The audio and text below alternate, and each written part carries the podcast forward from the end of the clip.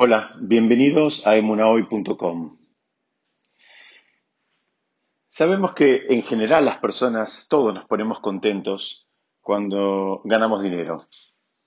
Es una realidad, por más que querramos aparecer o mostrarnos como más espirituales, la realidad de las cosas es que una, es una, una fuente, eh, digamos, muy potente de alegría. ¿Y cómo funciona esto? Dice, por más que uno día a día siga ganando dinero, cada día y cada vez que gana dinero se pone, se pone contento.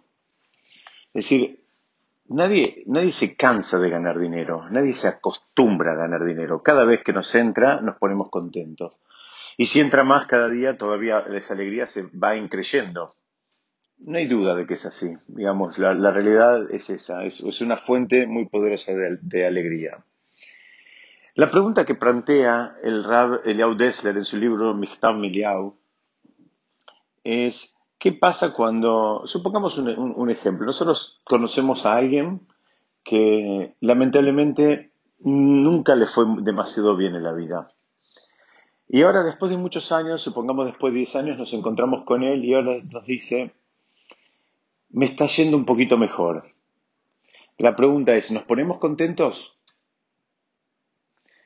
Posiblemente sí nos pongamos contentos. La verdad que si somos personas que trabajamos nuestras midot, la reacción natural sería, Baruch Hashem, gracias a Dios que esta persona en algún momento de su vida la, estaba peleando y ahora le está yendo mejor.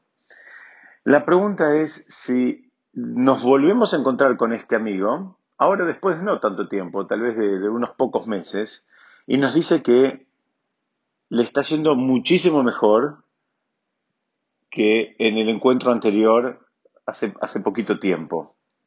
La pregunta es si nosotros, nuestro, digamos, nuestra alegría también se incrementa proporcionalmente con el aumento de su éxito. Es decir, cuando estaba de cero y ahora llegó a cinco, bueno, tal vez nos podemos poner contentos. Ahora cuando ya de cinco pasó a 90 en una escala de 1 a 100, la pregunta es si nuestra alegría también se incrementa en esa proporción. Así él plantea el caso. Es decir, sabemos cuál sería la reacción en nosotros mismos. Ya la, dijimos en la introducción. En nosotros mismos sabemos que ese incremento en ingreso eh, definitivamente va a generar un incremento en la alegría. Ahora, ¿por qué eso no es exactamente igual cuando se refiere a los ingresos del otro? Para entender esto, esta es una idea que está desarrollada, como les decía, por el Rab eh, Dessler en relación a Hanukkah. Podemos trazar un paralelismo inclusive con las festividades del calendario judío, donde vamos a encontrar mucha gente que las festividades, digamos, a medida que se van desarrollando, a medida que van pasando los días, especialmente aquellas que involucran, eh, digamos, días como puede ser Pesach o, o puede ser Sukkot o mismo Hanukkah, que son festividades que, involucran, digamos, eh, un periodo de, ocho días, hay gente que las sufre, que a medida que va pasando el tiempo lo viven como una pesadilla, se sienten como leones encerrados y para eso resulta una carga. Quieren que termine la fiesta, que termine Pesas, que termine Sukkot, terminemos con las velitas de Hanukkah, terminemos con todo. Hay gente que lo sufre. Y hay gente que, por el contrario, eh, va eh, disfrutándola a, cada una de las festividades con una intensidad creciente a medida que van pasando los días. Y la pregunta es ¿por qué? ¿Por qué tenemos gente que, digamos, lo sufre y por qué tenemos gente que, por el contrario, no solo que lo disfruta, sino que lo disfruta de una manera más intensa a medida que vamos eh, avanzando en el calendario?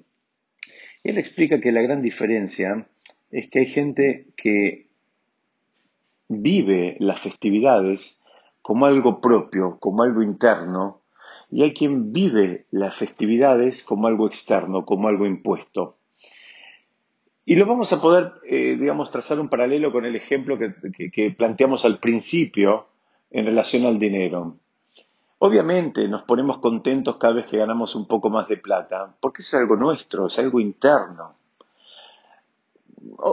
También entendemos por qué nos ponemos contentos cuando un amigo nuestro salió, digamos, de la zona de peligro y ahora está un poquito mejor, porque, bueno, lo queremos y, como dije antes, si trabajamos nuestras midot nos debería poner contentos. Pero, ¿por qué no nos ponemos contentos proporcionalmente con su incremento cuando ahora ya le empieza a ir mejor y mejor? Es, porque es algo que no tiene que ver con nosotros, es algo absolutamente externo.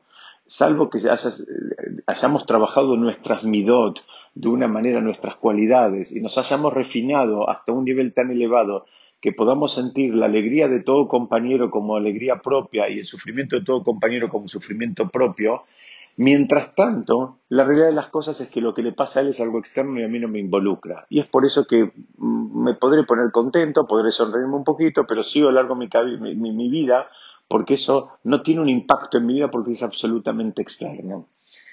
Y para, para seguir con este, con este, digamos, paralelismo en, en qué pasa con las festividades, eh, nosotros vemos que definitivamente hay gente que la alegría se va incrementando a través de que, del paso de los días.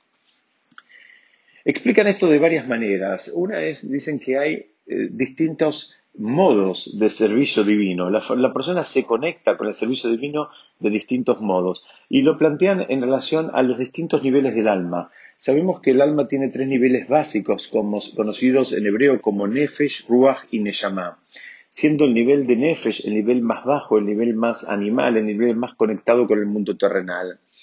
Entonces, el, paralelismo sería que aquellas personas cuyo servicio divino, con las mitzvot que hacen, las festividades, la forma en que se vinculan es de una manera, digamos, absolutamente externa, eh, bueno, eh, están, cumpliendo la mitzvah, pero lo, cumplen con el nivel de nefesh, con el nivel más bajo de, su propio alma. Estas tres palabras en, castellano no tienen, eh, digamos, traducción, porque no tenemos palabras. Todas significan alma, pero como dijimos antes, son, son distintos niveles del alma. Y el nivel del Nefesh es el nivel más básico. Y bueno, entonces lo cumplen como el nivel más básico. Hicieron la mitzvah, aprendieron las velitas, sí las prendieron, pero no le importaba mucho. Y si un día no podía estar en la casa para el horario de prenderlas, no le importa. Y si saltó un día, bueno, mañana retomo y prendo, en fin. Se involucra de manera muy externa, mucho no tiene que ver conmigo. Esa sería, digamos, un poquito la descripción. Hay un nivel un poquito más elevado eh, que digamos, ya se involucra un poco más. Eh, sería que este, este, digamos, el servicio divino que hace, lo hace con, un poco más, digamos, de, cariño, pero todavía no involucra las emociones. Es, sería como que eh, el, nivel de Ruach va participando, pero digamos, sin llegar a sentirlo como algo propio. Y bueno, cae, eh, cae cantado que el nivel más elevado es aquel que puede involucrarse y puede internalizar sus emociones también en el cumplimiento de las mitzvot, en cualquiera de las festividades que se trate a medida que va avanzando el, calendario, a medida que van pasando los días. Es decir, como que la intensidad eh, con la cual él se vincula con la festividad va increyendo. Y esto justamente lo explica el Rav Dessler y lo compara con una famosa disputa entre Bet Shammai y Bet Hillel en el Tratado del Talmud, en el Tratado de Shabbat, en el folio 21, donde ellos tienen una discusión clásica de cómo hay que prender las velas de Hanukkah. La discusión clásica es, eh, Beit, eh, Beit Shammai dice, no, prende primero las ocho velas eh, digamos, que esa sería la festividad completa. Y después cada día anda en orden descendente. El primer día aprendes ocho, el segundo siete, el tercero seis, así sucesivamente. Y Betilel, por el contrario, dice no, que se apoyan en el concepto talmúdico también, que dice que Maalim Bakodesh Veloyordim, que significa que vamos buscando siempre crecer, en, aumentar en santidad y no disminuir. Entonces ellos dicen, no, vamos a ir este, empezando con una vela, el segundo día vamos con dos, el tercer día vamos con tres y recién el último día de la festividad vamos a tener las ocho velas. Esa sería la gran discusión talmúdica. Uno dice empezamos de ocho y terminamos en una, el otro dice al revés, empezamos de una y terminamos en ocho. La pregunta es, ¿qué es lo que están discutiendo estos sabios? Sabemos que la halajá, sabemos que la ley judía quedó con que empezamos en una velita y terminamos en otra. Pero, ¿qué, ¿cuál es la discusión que hay atrás de esto que, digamos, a, simple vista parece un, poquito eh, disparatada? Explican los comentaristas que en realidad ellos estaban discutiendo dos formas de construir una persona. ¿Cómo construirse una persona espiritualmente, hablando? ¿Cómo se hace la persona? ¿Por dónde empieza? Una persona que quiere acercarse al camino de Torah Mitzvot, que una persona quiere empezar a cumplir. ¿Por dónde empieza? ¿Qué es lo que tiene que hacer primero? Y acá están las dos grandes escuelas. La escuela de Shammai estaría invitando en alguna medida a que él incorpore, digamos, toda la parte externa, sería, digamos, para, a, propósito, exagerar un poco el arquetipo, sería, eh, bueno, que se deje la barba, que use equipaje, se ponga un traje y se compre un sombrero. Entonces él compró lo que sería todo el paquete externo. Y él sostiene esta escuela que dice, eso lo va a ayudar a él, lo va a ayudar porque ya se va a reconocer como un miembro, digamos, de, de, esa comunidad de la cual él aspira a identificarse eh, digamos, eh, con, la cual él aspira a identificarse, entonces eso le va a ayudar, porque en tanto y en cuanto él se ve como, como uno más, él, lo más probable es que eso lo va a ayudar a actuar como uno más y lo va a ayudar a diferenciarse de, digamos, su historia que, que él está ahora tratando de dejar atrás. Esto también tiene riesgos. ¿Cuál es el riesgo? Que la persona tal vez cuando compró todo este paquete exterior, ya piense que ya llegó, que ya lo alcanzó y que no le falta nada, como que parecería que con el paquete exterior alcanza. Y ese es un gran riesgo que tenemos que tener en cuenta. Es un riesgo muy grande porque eh, nos podemos confundir. En tanto y en cuanto vamos avanzando e incorporamos cosas externas, el, el, el, Betesh de, México eh, siempre decía que mm, el disfraz de judío sale menos de 200 dólares porque básicamente compré un sombrero, un traje y la barba que es gratis. Es decir, todo eso, si no es algo genuino, nos puede hacer tropezar.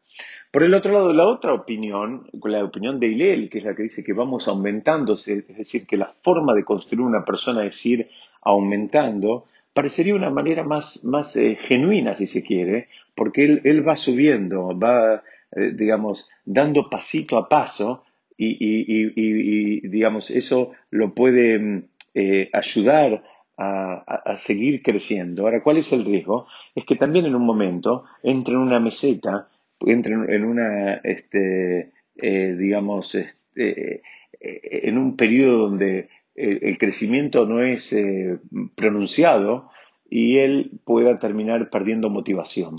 Entonces, los, fíjense que los sabios ya entendieron en, estas dos, eh, digamos, eh, posibles eh, formas de acercarse al camino de Torah o Mitzvot, que si la persona no entra también en un sistema, no entra, digamos, con las generales de la ley, también le va a ser difícil, porque nunca se termina de identificar con el sistema en el cual él quiere entrar. Entonces, los, sabios entendieron que acá había un peligro, que cualquiera de los dos caminos tenía, por supuesto, su parte eh, beneficiosa y su parte riesgosa. Y nosotros tenemos que entender que lo más probable es que nosotros, todos nosotros, en, en relación a algunas mitzvot, tomemos el camino de Shammai y en relación a otras mitzvot tomemos el camino de Hillel. ¿Qué significa? En, relación a algunas mitzvot tal vez nos nace, nos, nos, resulta fácil empezar a cumplirlas, aún estando en un estado más, eh, eh, digamos, externo, aún empezando de afuera hacia adentro, aún, esto sería, aún sin entender mucho digamos, eh, los, motivos por los cuales hacemos una mitzvah, aún sin entender o sin saber mucho las alajot, las leyes que involucran esa mitzvah, nosotros la cumplimos, nos nace hacerlo. Esa sería una forma. Y hay por el otro lado también otro camino, que a veces eh, nos podemos encontrar con mitzvot que para cumplirlas y, para, para hacerlas eh, necesitamos mucha más información, necesitamos que sea un trabajo más interno, algo que nos salga de adentro hacia afuera. Digamos, con lo que aparece muy externo no nos alcanza esa motivación. Entonces tenemos que trabajar más. ¿Qué significa trabajar más? Tenemos que estudiar más, tenemos que buscar la verdadera motivación, tenemos que buscar eh, la información en, la alajá e inclusive si, necesitamos buscar información un poco más profunda y más esotérica que en definitiva nos alcance y nos motive para terminar cumpliendo la, la, mitzvah. Este, este sería como el esquema que se presenta en la discusión en relación a Hanukkah. ¿Por qué? Porque entendimos que en tanto y en cuanto algo lo sentimos como propio, de la misma manera que planteamos al principio, el ganar dinero, eso nos genera una alegría. En tanto y en cuanto eso lo, lo sentimos como algo externo a nosotros, nos puede generar una alegría, pero es una alegría que enseguida decrece, no va creciendo, digamos, proporcionalmente. Eh, eh, como planteamos en el ejemplo, a medida que el, amigo este nuestro le va cada vez mejor. Ya no nos importa, porque eso se va desinflando. El, trabajo de Torah Mitzvot es exactamente igual. Tenemos dos chances, o ir creciendo porque lo sentimos como algo propio y vamos creciendo digamos, paulatinamente eh, y, sin, y sin interrupción, o tal vez muy motivados en algún momento abrazamos un paquete de mitzvot y tal vez después las vamos soltando, las vamos dejando, o quien dice, nos quedamos con las mismas durante mucho tiempo, que ese también es una forma de no crecer, el permanecer estancados. Es muy común ver gente que en algún momento de su vida tomó un paquete de mitzvot, cualesquiera estas sean, dijeron, estas son las que yo voy a cumplir, estas son las mías, y son las mismas que cumplen, digamos, a medida que van pasando los años. Los podemos encontrar que pasaron 20 años y siguen cumpliendo las mismas mitzvot, y lo que es peor, con el, mismo o menos nivel de entusiasmo con los cuales las, empezaron a cumplir 20 años atrás. Y ese es el desafío. Ese es el desafío que tenían estas dos grandes escuelas talmúdicas de Bet y Betilel. Ellos estaban preguntando cómo construimos una persona espiritualmente hablando, cómo hacemos que la persona se pueda construir, digamos, eh, de una forma eh, sostenible. Y, y, ese es el desafío, porque porque hay otra vuelta de rosca que trae el Sfatemet cuando lo interpreta Shammai. Él dice, no pienses que es algo malo el ir decreciendo. ¿Por qué? Porque él lo entiende de, una manera distinta. Él piensa, él entiende que cuando vamos descendiendo de la vela 8 a las, a las 7 y vamos descendiendo así paulatinamente, eh, dice, también hay una forma de leerlo, que es que le vamos sacando a nuestra vida, le vamos sacando las cosas exteriores y le vamos agregando interiores. En definitiva, con esta lectura se acerca bastante a la lectura de Hillel que plantea al, principio. Es decir, hay una forma que es ir copiando a los tzadikim, tratando de parecernos a ellos, para parecernos a las personas elevadas, a las personas sagradas. Eh, digamos, eso en realidad alguien podría decirse, ¿a quién querés engañar? Vos no sos como ellos. Si no importa, vos empezás copiándolos, después vas descendiendo vela a vela. ¿Qué, significa descendiendo vela a vela? Dice, cada vez estás copiando, digamos, cada vez esa, copia es menos exterior y es más interior. Cada vez lo hiciste más propio, cada vez sos más vos y es menos ese paquete, ese packaging que te rodea. Ese es el desafío que plantea en definitiva Hanukkah. Hanukkah plantea un desafío donde nos deberíamos preguntar cómo queremos crecer nosotros espiritualmente. ¿Queremos crecer de adentro hacia afuera? ¿Queremos crecer, digamos, con paso sostenido y habiendo estudiado y habiendo eh, entendido de una manera más elevada las mitzvot? ¿O queremos que los demás nos reconozcan como personas elevadas aunque no sea 100% verdad? Eh, tal vez nos pueden servir, como dijimos hace un ratito, lo más probable es que todos hagamos una mezcla de estas dos cosas, que en relación a algunas mitzvot las asumamos como más externas y en relación a otras, a otras mitzvot cuando las lleguemos a cumplir va a ser porque las hicimos absolutamente internas. Pero este registro de cómo estamos actuando, si es algo interno o externo, lo debemos tener necesariamente porque es lo que nos va a ayudar, nos va a dar la pauta, nos va a dar el termómetro para poder conectarnos con las festividades de una manera, digamos, positiva, de una manera alegre y de una manera sostenida, independientemente del paso del tiempo de la misma eh, festividad. Es decir, es lo, único que nos va a ayudar a, eh, digamos, eh, vivir las distintas festividades o el mismo Shabbat. El mismo Shabbat, todos conocemos gente que lo, lo vive como, como, una tortura, como un sufrimiento, y todos, Baruch Hashem, conocemos gente que lo disfrute y no quiere que se termine. Es, el mismo análisis, si es algo que lo sentimos como algo propio o es algo que lo sentimos como algo externo, que no tiene que ver con nosotros. Y no hay nada malo que sentirlo como algo externo, porque en este camino lo más importante de todo es la honestidad. ¿Por qué? Porque a partir de que uno reconoce que, lo, que por ahora es algo externo, bueno, ya tiene el diagnóstico como para empezar a construirse, para empezar a buscar las motivaciones que lo ayuden a convertir eso externo en algo interno. Y eso, en definitiva, para terminar, es lo que hicieron los Hashmonaim. La victoria de este grupo digamos, de, de, un puñado de soñadores frente a un ejército organizado, eh, no fue otra cosa que eh, entender que no había otra salida. La realidad de las cosas no había otra salida y ellos no tenían, no tenían opciones. Entonces ellos en alguna medida se entregaron y hay un concepto que nos ayuda y es muy importante, que es que cuando la persona realmente se entrega con sinceridad, aún no teniendo las herramientas necesarias como para, digamos, enfrentar el desafío, ahí cuando esa entrega es absolutamente genuina, contamos con un recurso extra que es la asistencia del Shomaim, la asistencia divina. Esta lucha no es una lucha, digamos, que nadie la, piense como una, una cuenta intelectual, una cuenta matemática. Acá hay un componente que, se revela, y justamente es parte de la historia de Hanukkah, que es el componente sobrenatural. Es el componente cuando, cuando hay una entrega, y esa entrega, entrega, como decíamos, es honesta y genuina,